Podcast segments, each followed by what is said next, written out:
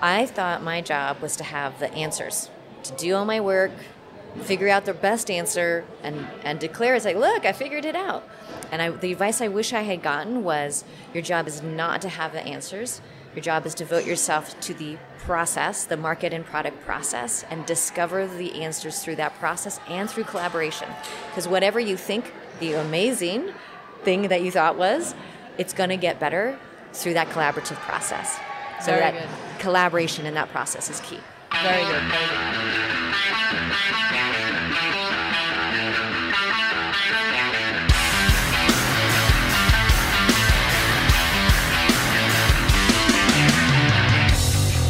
Antes de a gente começar esse episódio, eu queria dar uma palavrinha sobre o nosso patrocinador oficial dessa temporada. Sabe quando você tem que assinar um documento e é uma burocracia danada e super difícil conseguir a assinatura de todo mundo? Ainda mais se você tiver que fazer no papel e caneta. É fogo. Com a ZapSign você consegue fazer isso de maneira rápida, eficiente e tudo 100% digital, inclusive onde todas as assinaturas têm validade jurídica. Então, se você quer economizar tempo, papel e, obviamente, dinheiro, a ZapSign é uma ótima solução para isso. Inclusive, super segura, onde você consegue acessar todos os documentos que foram assinados na própria plataforma da ZapSign. E de quebra, eles ainda integram com mais de mil aplicativos, como HubSpot e RD Station. Então, se você quer aproveitar a ZapSign, eles têm um desconto promocional para os ouvintes do Mesa de Produto.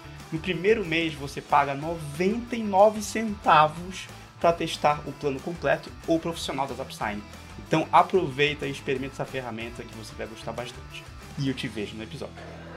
Olá, seja bem-vindo ou bem-vinda a mais um Mesa de Produto. E nessa edição, estamos aqui no Camp. Vai ser uma edição pocket diferenciada, então já desculpe pelo barulho que você vai estar ouvindo, porque a gente está aqui no meio do evento. E para essa edição, eu estou com a Cassiane Vilvet como co-host aqui dessa, desse episódio, e ela é Product Manager no Z1. Bem-vinda, Cassi. Obrigada, Marcel. E eu também estou aqui com uma convidada super especial que veio diretamente do Vale do Silício e ela é autora desse livro, Loved, a Martina Lauchenko, e também partner na Costa Nova. E a gente vai falar em inglês esse, esse podcast. Se você quiser ver uma versão legendada, é só acessar o YouTube ou clicar no botãozinho do YouTube em legendas, caso você já tenha essa. já esteja assistindo no YouTube. Martina, welcome, it's very great to have you here. Obrigada, Marcel. Well, I, I really think you have a you, you, you That's very good. Portuguese. Very no, good it's Portuguese. great. So um, to start the conversation, um, I want to give you a little bit of context, and then we get to the questions. Like product market is a relatively new field in Brazil, mainly in, in the world, I think, but in Brazil, of course, especially in tech companies. Uh, not many of those companies adopted the position, um, and many people don't really understand the title or what's the difference with regular marketing, and people don't know what exactly what, what it is. So can you tell us uh, what is product marketing and what's the difference with other roles that we have on marketing and also on product management? It's a great question, Marcel. And I would say part of why I wrote Loved is because even in the United States, where product marketing's been done for some time, there is a lot of confusion about the, div- the division between what product managers do, what the marketing team does, and what is germane just to the product marketer. Partly because all of what they do crosses and requires deep collaboration with all of those adjacent jobs. So the product marketing role is to drive product adoption through strategic marketing activities that shape market perception that align with the business's goals. And it's the unique intersection of all of those points that make the role distinct. So, a marketing team and someone that's focused on marketing, the way to think about them is they are the amplifiers. They take a foundation and they turn it to 11. They use all of the specialists' realms PR, social, demand generation, and they amplify the foundational message to reach target markets, to uh, achieve campaign level goals. That's how the marketing team functions. The product manager and product management, they're taking those market and customer inputs, same as the product marketer, but they are translating it into a product that will be built. So they are the builders. The product marketer is the one that sits in between and acts as the ambassador, strategist, storyteller, and enabler of evangelism across those domains. So between product and the go to market teams. you kind of need a little bit of an API and a translation layer, and that is the role the product marketer plays. Very good. In your book, you're mentioned in a chapter to quote, product marketing is the go-to-market in to product management's yang. And on this partnership in product marketing and product managers, what are the common like mistakes that some companies making in common when building up these areas or this partnership between these two areas? The number one mistake I see is the product team decides what to build, and then when they're ready, they bring the marketing team in. And that's the biggest mode of, I'd say, product marketing failure. Because this, this literally just happened last week. I was discussing with a CPO the most strategic new feature that they were going to release was coming out in Q2. And I said, you know, that's so big. It seems like you need to prepare the market before the feature is ready. And he's like, yeah, that actually might be a good idea. And as we discussed it, that work needed to begin in Q1. So a whole six months ahead of when the feature is actually going to be ready. And I asked him, I said, why hasn't this conversation happened with product marketing? And he said it's because they are in the habit of figuring out what they're going to build, telling the team when it's available, and then the product marketing team takes that as a given and says, well, okay, then we just market from there. So that's the biggest failure mode. It really should be a dialogue when everyone understands the business's strategy and said, okay, for us to achieve what you want with that feature, we actually need to begin the marketing maybe far in advance or it might be simultaneous, but it should be a dialogue. It shouldn't be when it's done and ready and then it's too late to do anything. And I think it's really interesting your point because, um, it, for example, when product managers are defining which feature they will develop or they, they create or improve, they do product discovery if they are doing well. They're yeah. doing product discovery. And this time is perfect to involve a product marketer because they will be able to understand more how people are feeling about this problem or how they might feel about this new feature, uh, and they can help positioning. They can help the go-to-market understanding from the roots the yes. issue, right? And that's very much the yin yang part. So it's not like when I'm done, then it's your turn. Yeah. It's let's let's have you listen at the same time so you're discovering as we discover what to build you're discovering the language that is most compelling that helps someone get excited by what we're going to build because you can build something talk about it the wrong way and have everyone go i'm not interested. I already have that or how is that different from this other thing? And you can build something great and cause immense confusion. So bringing product marketing in as you are doing the discovery work so everyone understands how might we position this as it goes out into market and what language we use that will only make both teams much more effective. And it's interesting because people when they do that, when they just call the product marketers later, it makes it even slower because they have to get the context. They might need to do discovery to understand the wording and how people are talking about the feature exactly. or, the, or the problems they have. It gets slower. So if you want to be faster, and better, yes. you have to do exactly. it earlier. Yeah. If, and I think that's a frustration a lot of product teams feel because go-to-market teams have longer lead times, and they're like, "Why does this yeah. take so long?" But if yeah. product marketing was involved from the beginning, they can accelerate that path and they can move at the speed that product wants to move, so that everything on the go-to-market side is ready at the same time that product is. And also, the market team can be frustrated because they feel surprised, like. Uh, how can we like go from there if you just find out that this new big thing will be like ready next month? Yeah, that's a really important point. I don't think a lot of product teams understand how much time it takes to develop creative assets and campaigns and prepare partners. There are certain things that just take a, a much longer amount of time than most people realize, and that's what the uh, marketing team needs to have time to do, and that's why having product marketers prepare the go-to-market teams and the sales team, especially if you're B2B, you know, having enough lead time for that to go well is critical. Very good. And um, jumping on it about the things that product marketing develop, you dedicated a whole chapter in your book to talk about how to hire strong product marketing talent. And we would love to you to point at us what the skills that company should looking for if they are thinking about uh, hiring a product marketing manager or starting product marketing inside of the company. What are the skills that a product marketing manager need to have? Well, especially in Brazil, where it is a relatively new um, job, they have to be very curious about product and the markets. Like they have to just naturally say, oh, I, I, know a company that's doing something really similar. Let me look at that. Or I'm really interested in genuinely learning more about these customers. So you want this natural curiosity around all things that impact the market, the perception, and the product. That's the biggest thing that distinguishes a good product marketer as you're hiring from someone that might be just a good pure marketer who is really good at creating campaigns, leveraging all of those channels. That curiosity around figuring out root cause and, and figuring out the puzzle, that's the, pro- the uniquely product marketer job. And so that's what you're looking for, that capacity. In, in when doing an interview process, let, let, let's think about, let's put ourselves in the interviewer's shoes. He will be interviewing someone. Um, do you have any tips to evaluate the candidate? How to evaluate if it's a good candidate? This might be a good fit for product marketing or not. What they should look.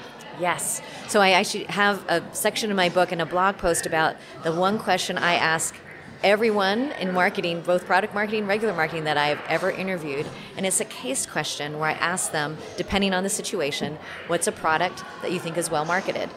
That helps you understand the scope of how they define product. Is it just the product? Is it some of the market elements? How broadly do they think about it? So you, you get a sense of their scope.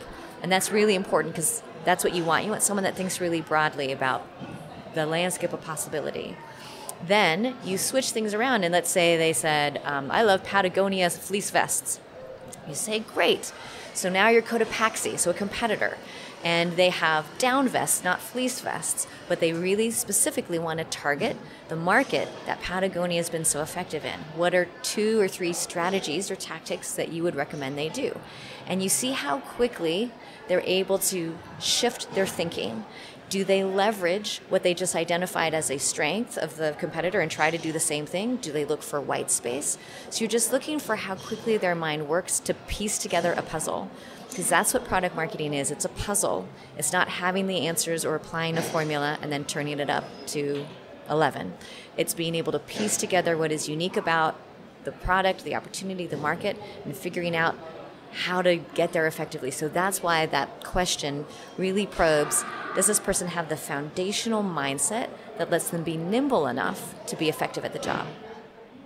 Very good. And as a product marketing manager, let's put ourselves on the other side of the table. A person who is looking for an opportunity in this role, a person who is looking for developing knowledge and the skills for this role. What would you say that is the number one, uh, let's put it like hard skill thing that you have to know how to do, how to navigate in product marketing management that this person can develop that can like up level the career or like uh, being a divisor of the career, you know, making really the difference to a talent to a spot in the market. This is the advice I wish I'd gotten very early in my career. I thought my job was to have the answers, to do all my work, figure out the best answer, and, and declare it's like, look, I figured it out. And I, the advice I wish I had gotten was your job is not to have the answers. Your job is to devote yourself to the process, the market and product process, and discover the answers through that process and through collaboration. Because whatever you think the amazing thing that you thought was, it's going to get better through that collaborative process. So Very that good. collaboration in that process is key. Very good, very good. I have a question that is more about how you started your career. Like you just Okay. told us about an advice that you would like to receive early, and I think that can be very inspiring for people that are hearing, watching us. If you told how you get in product marketing, how do you started your career? I was very lucky. I started my career at Microsoft as a product manager, and that's where I got exposed to. They have very well defined paths for product management and product marketing. And so that's where I saw what the difference looks like and how impactful both roles can be when done as a yin yang partnership. And so I'd say I just got super lucky being at a company that knows how to practice it in a best in class way. Yeah, very good. And what's your role? Also talking about career, what's your role on Costanoa today? Uh, and it involves product marketing. You help the companies who who who the Costanoa invests. Also, uh, for those who are listening, uh, explain what's Costanoa to for them. So they probably they probably don't know. right? Sure, yeah, no. Sure, you haven't heard of Costanoa. Costa Noa Ventures is an early stage uh, venture capital firm. We fund companies that focus primarily on data, developer, and fintech. And early stage for us is founders. with an idea. So very, very early. So my role, we, I work on a team called the Builder Ops team, and we help builders build. And so I function as the roving CMO head of product marketing for all of our early stage companies. So I'm the person that they use as the thought partner to Oh, do all this real time development.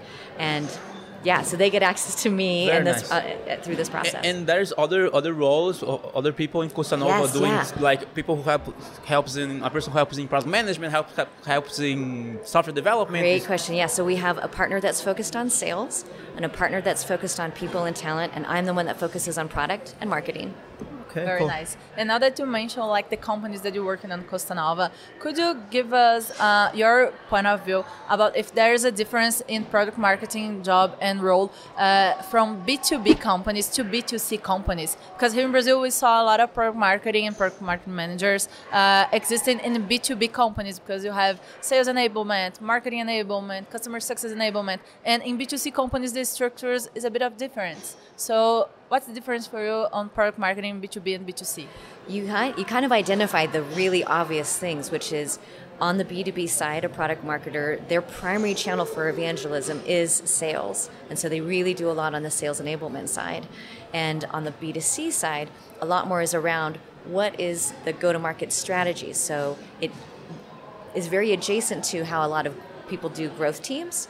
And a lot of people who do growth or lead growth teams actually started off in product marketing because they know, they know how to flex both ways.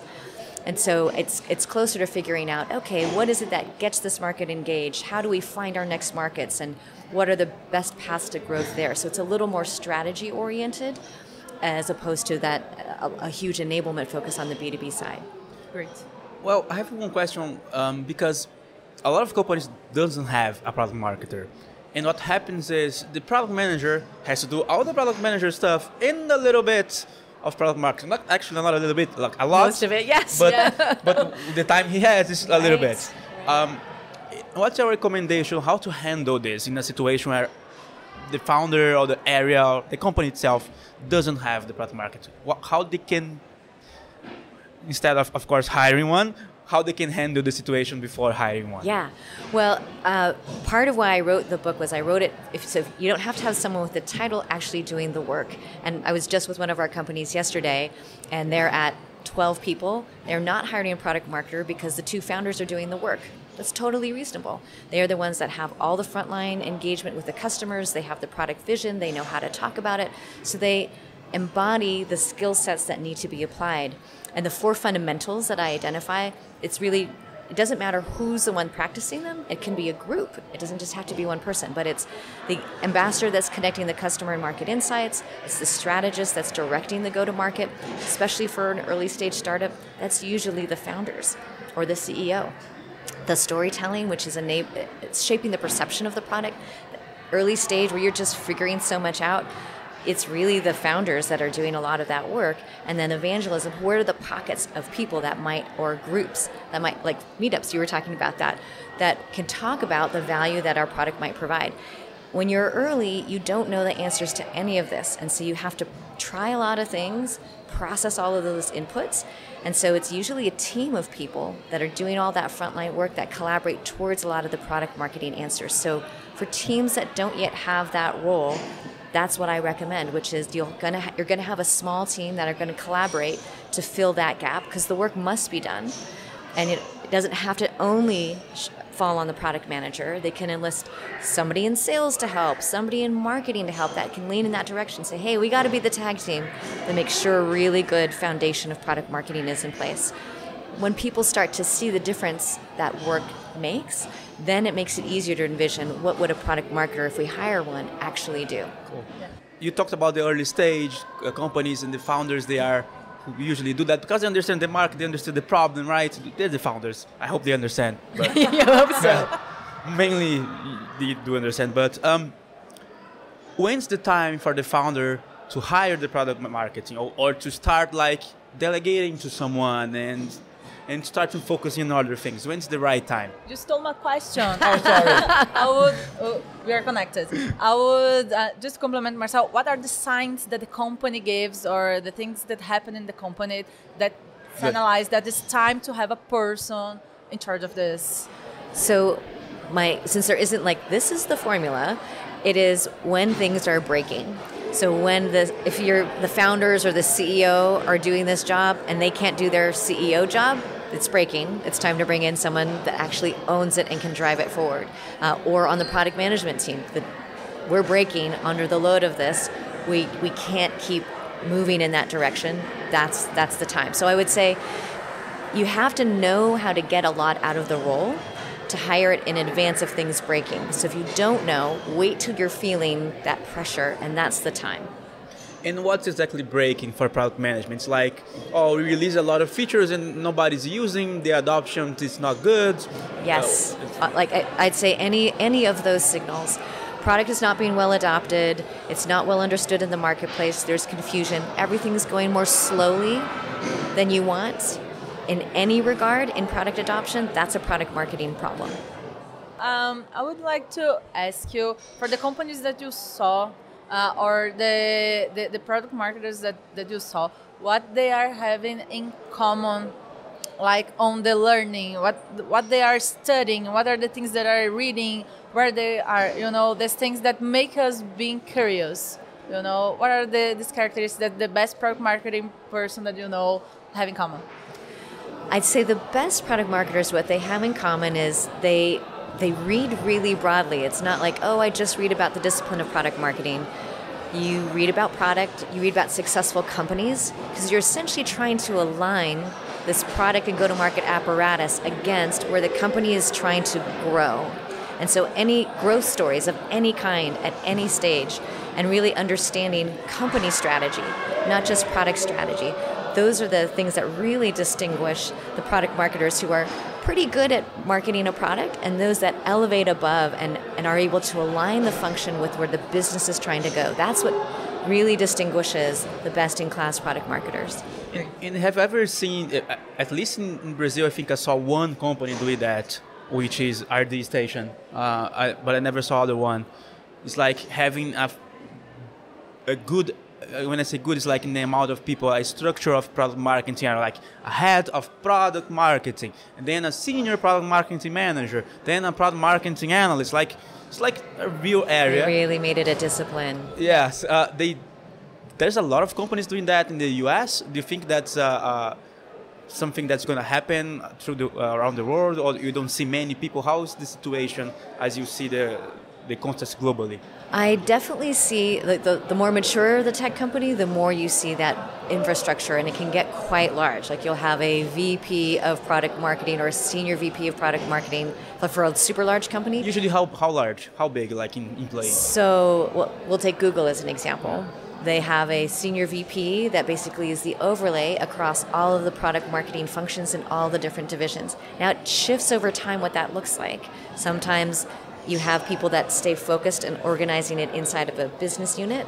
Sometimes it is an overlay function when it's trying to move the company more strategically towards something. And that is an important thing at later stages, that it's a dynamic function that serves what the business needs out of it. For companies that are more at that growth stage, that are still figuring a lot of stuff out, that's where you will have product marketing most typically inside the marketing department, where they serve this function between the go to market side and the product side. Oftentimes, when it's been spun up as a, uh, a new discipline in a newer company, I actually recommend there that it stay close to product. Because if it's over in marketing, it's like, oh, it's it's marketing. and the product team doesn't invest in much in making it successful. So you want to keep it really close to product because that's their that's their difference between that and the rest of the marketing team and then you want them to move toward how do we leverage the rest of the marketing team. But when you say close to product, it's like who is the this product marketer reports to who? They the can CPO report. To it can C- it can be either the the CPO if they know how to get what it's whichever function and whichever leader knows how to get the value out of the function, and that can be the CMO or the CPO. I wouldn't be precious about it. You just need to know that whoever is leading it needs to know how to get good results out of the function. Great. And talking about the role of the product marketer, uh, what do you think that is the recommended background for a person that wants to work with product marketing? Would it be product? Would it be marketing? I mean, you have to have a major in marketing or no? Like, what are the background areas that you think that uh, form great product marketing managers? So it's interesting. I had this conversation with a, a, a, EVP at Adobe, and she hires people that have consumer packaged good backgrounds and people that have strategy backgrounds in consulting because they're used to synthesizing a lot of data and information and driving it toward a business. She talks about how you can teach the technology part, but it's really important for someone to have that more strategic business oriented mindset. And consumer packaged good product management and product marketing is very much oriented around that. Everything is a commodity good. How do you differentiate it in the market? And how do you grow the business based on what you're able to do in market? So that's why that tends to be a really interesting place to find people. Very good. I have another one for this one that is about metrics. We talk about adoption, being adoption and driving metric to product marketing. Uh, and what would be the other metrics that product marketing managers are always on top? Such a great question, and always a challenge because it's rare that product marketing is the sole owner of a metric that indicates they are succeeding. So, sales hitting their number is an indicator that product marketing is enablement succeeds, but they don't do that alone. Funnel metrics that basically increase conversion rates. So, typically, the product marketing has the most impact middle of funnel to bottom of funnel, or bottom of funnel, bottom of funnel out the, out the, out the other end that's a metric that they can be focused on. Analyst recommendations, where it's like we are the number one in our category, or they are they have evidence that the positioning of the company is working and having market impact. Those are all the metrics and indicators that product marketing is having an impact. Did you ever saw um, product marketers working with internal tools or something more technical? Um, ever saw this situation? I rarely do in that instance. Most product marketing tends to be much more externally market focused. In those internal tool situations, and I have seen it where like you'll have 800 people working on internal tools in large organizations.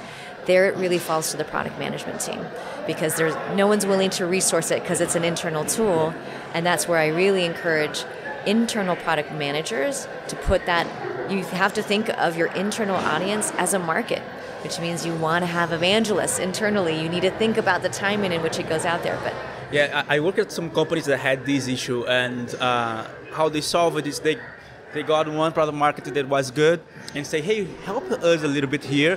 It's not, it's not going to be our main function, but every time we need some help with internal tools because there's a lot of people using it, so we need to tell about new features, we need to train them, we need to like make a go-to market for this new feature, so they started using it. Uh, help us a little bit, and they would help, uh, but wasn't their main job, so it took a little bit a while for them to help. It's kind of hard, but I understand your point. Yeah. And and I think that's a, failure mode I see often is you have too small, too lean a product marketing resource for what you're asking of it.